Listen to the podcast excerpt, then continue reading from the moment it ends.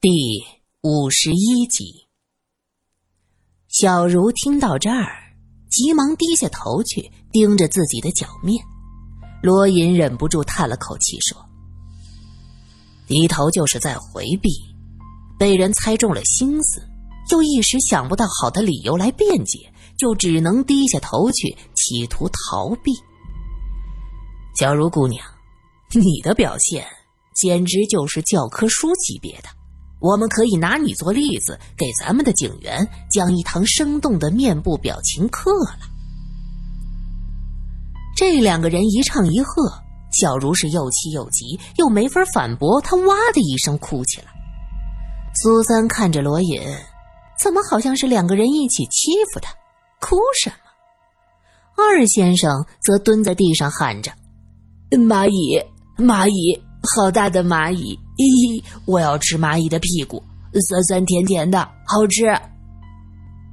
苏三也不理睬痛哭的小茹，弯下腰看着坐在地上的二先生。蚂蚁不能吃，脏，是虫子。你到厨房去要些点心吃吧。二先生则露出一副害怕的样子。嗯，猫猫猫死了，我不敢去厨房。他仰着脸，冲着苏三一笑。白胖的脸原本就像个馒头，现在更像是一只被胡乱捏了几个褶的包子。我我告诉你，猫猫有九条命，它会杀了我，因为我帮着大侄女害死他了。苏三安慰他：“这不是你的错，冤有头债有主，这话你听说过吗？”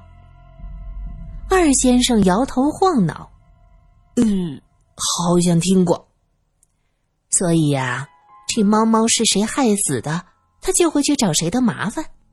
同样的道理，这好好的韩笑花被你拔走了，以后啊，这花的魂儿，它就会跟着你，你去哪儿，它就去哪儿，怎么办呢？罗隐听到这儿，忍不住笑了。这苏三骗小孩子的本事还真厉害。果然，二先生听到这儿是吓得哇哇哭起来。呃，我不要一个魂儿跟着我，呃，我我害怕，我我我我我怕。不跟着你也行啊，只要你告诉我你为什么要拔花，那我就和花的魂儿好好说说，放过你。不过，你可不能骗我。二先生的眼睛滴溜溜的转着，他突然伸手指着小茹：“是他，他叫我拔的。”小茹正在抹眼泪，他闻言一愣：“二先生，你，你说的都是什么呀？我什么时候叫你拔花了？”“嗯，大早上大侄女乱叫的时候，你出去，看到我对我说的，把花拔了。你说那花太香，熏得脑瓜疼。”还说拔了给我吃果子。二先生说到果子，咂巴咂巴嘴，脸上露出了向往的神情。苏三看向小茹：“你还有什么话说？”小茹则连连摇头：“不是我，不是我，我没有叫他拔花，我也没做别的，更不会害人。不害人。”那帕子上怎么会有含笑花的香味儿？你的身上也有这种香气，不是你，还能是谁？不，不是我，不是。小茹吓得往后退了几步。二先生拍手笑道：“小茹姐姐害怕了。哎呀，小茹姐姐做坏事儿就得承认，这还是你教我的呢。说小茹姐姐的爸爸妈妈就是这么说的。”小茹看了二先生一眼，又看看苏三和罗隐，叹了口气，低下头去说道：“既然你们都知道了，好吧，是我做的，手帕是我换的，我就是想杀小恒。”你和月梅有仇？罗隐问。小茹摇了摇头。那你为什么要害小恒？因为。因为他不是大先生的儿子，大先生对我有恩，我不想大先生被人耻笑。小茹终于找到了一个理由。苏三冷笑道：“手帕可在宁先生身上很久了，那个时候你就知道小恒是谁的儿子？你还真是未卜先知啊！”罗隐也不相信，是有人指使你做的吧？是谁？是你的主人铁老太太吗？老太太不是我的主子，我是程家的丫鬟，我的主子只有程家人。小茹摇了摇头，接着说道：“你们刚才不是说是我做的吗？怎么又成了不是我做的了？”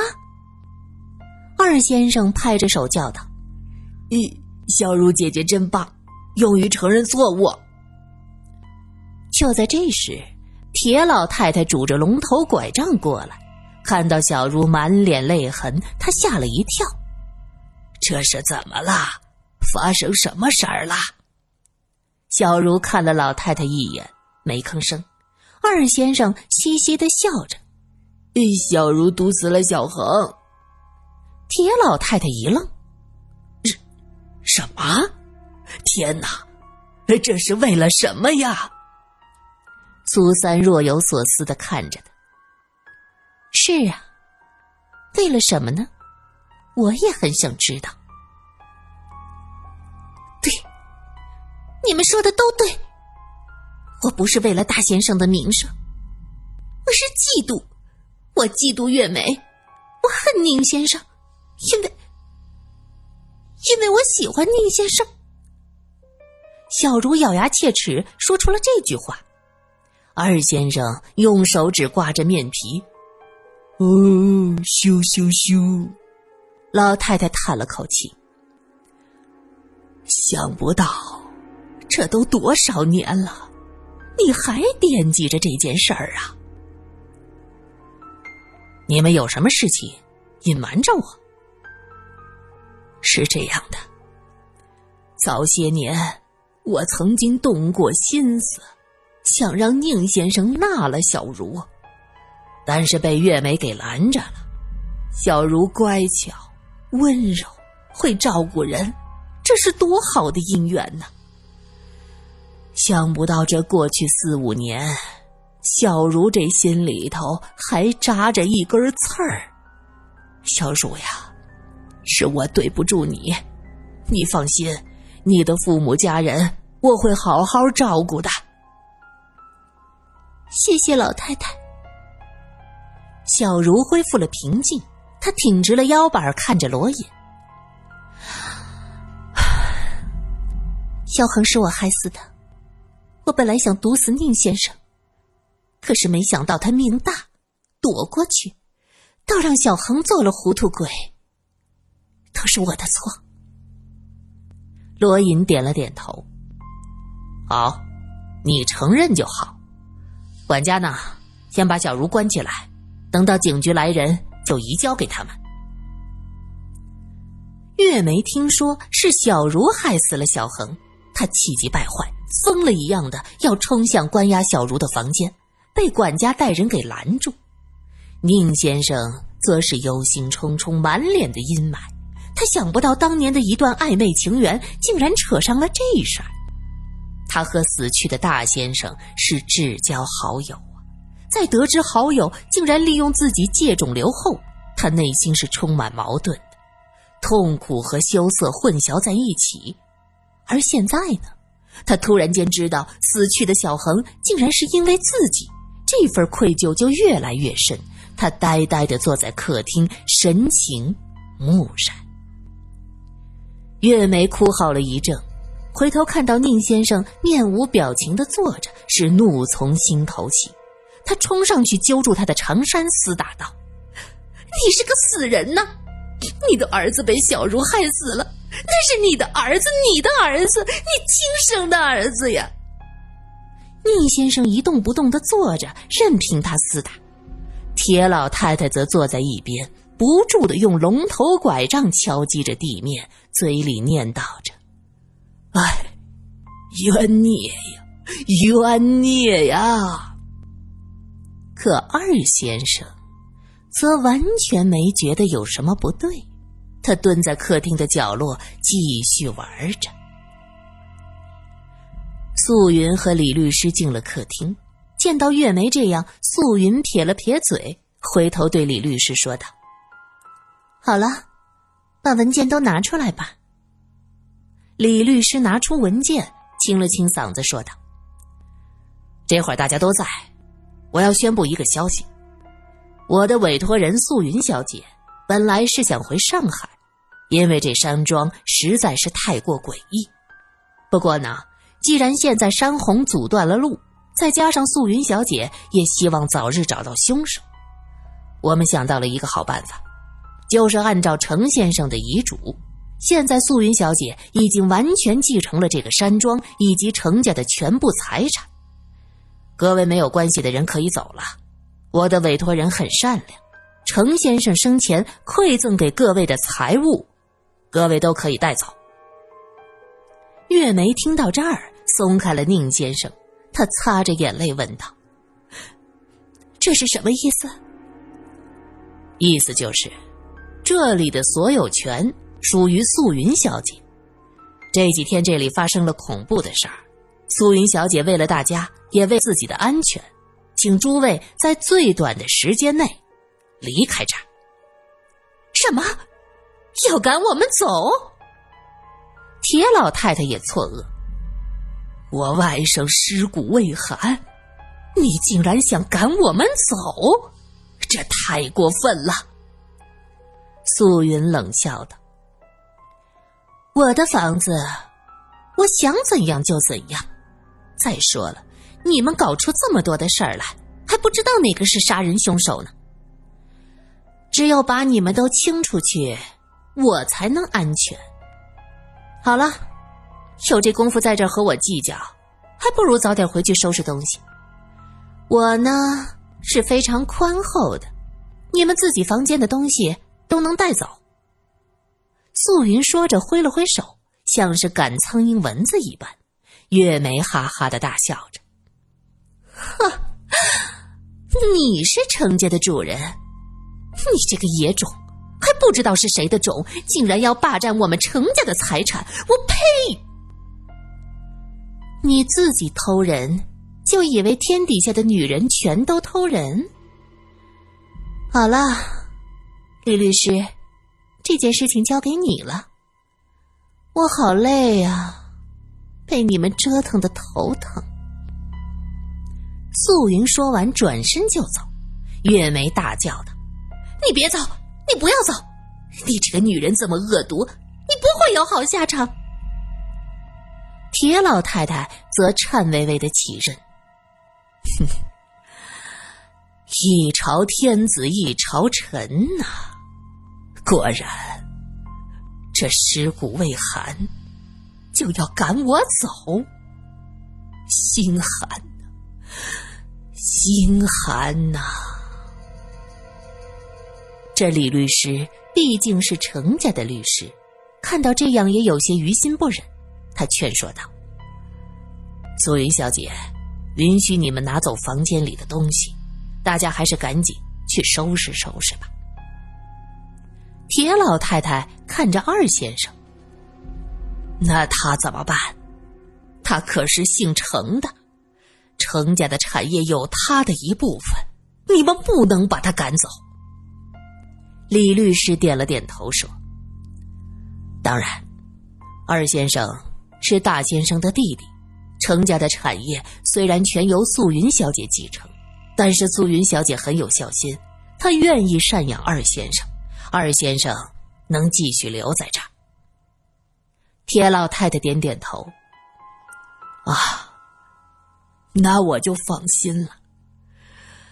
他这个样子，也不好住到外边去。这天下午的时候，吃过午饭，李律师就叫众人搬走。我不能走，我们是警察。现在这山庄有凶案发生。我必须等到本县的警察来了之后，交接完毕才可以离开。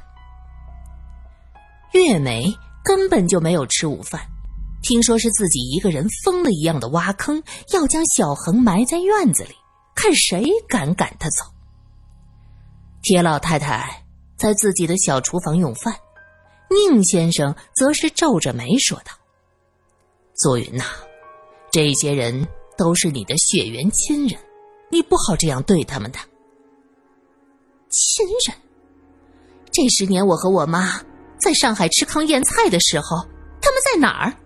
他们有没有当过我是亲人？我和我妈等了十年，十年呢。”素云啪的一声放下筷子，面露悲戚。宁先生想到素云母子受的委屈，也怅然的叹了口气。一个女人带着年幼的女儿离家出走，无依无靠，过的是什么样的日子，那是可想而知的。素云现在是满怀着怨恨回来呀。素云冷冷的笑着。刀子割在自己身上，那才叫疼。宁叔叔，你说对不对？宁先生不语。二先生此时笑嘻嘻的从外边进来，他看到素云，喊道：“咦，猫有九条命，呃，大侄女儿，你可得小心呐。”素云瞪着他，胡说八道些什么？真的呀。猫猫九九九条命，你得小心。猫会来找你，喵报仇。二先生说到这儿，伸出黑乎乎的手，将烧鸡腿撕下来，大口大口的撕扯。苏三一见他的手，瞬间就没了胃口。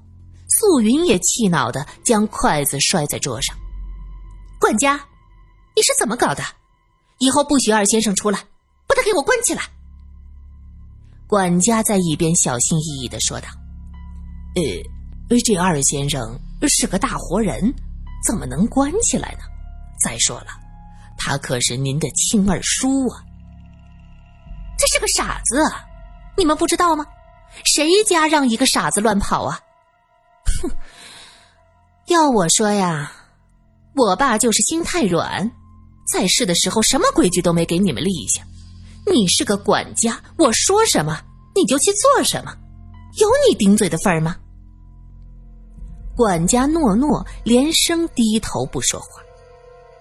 宁先生劝说道：“素云呐，管家是程家老人儿，也是看着你长大的，你不能这么对他。”素云斜着眼笑道：“哼，好啊。”那我把他供在佛堂，每天三炷香，可以吗，我的宁叔叔？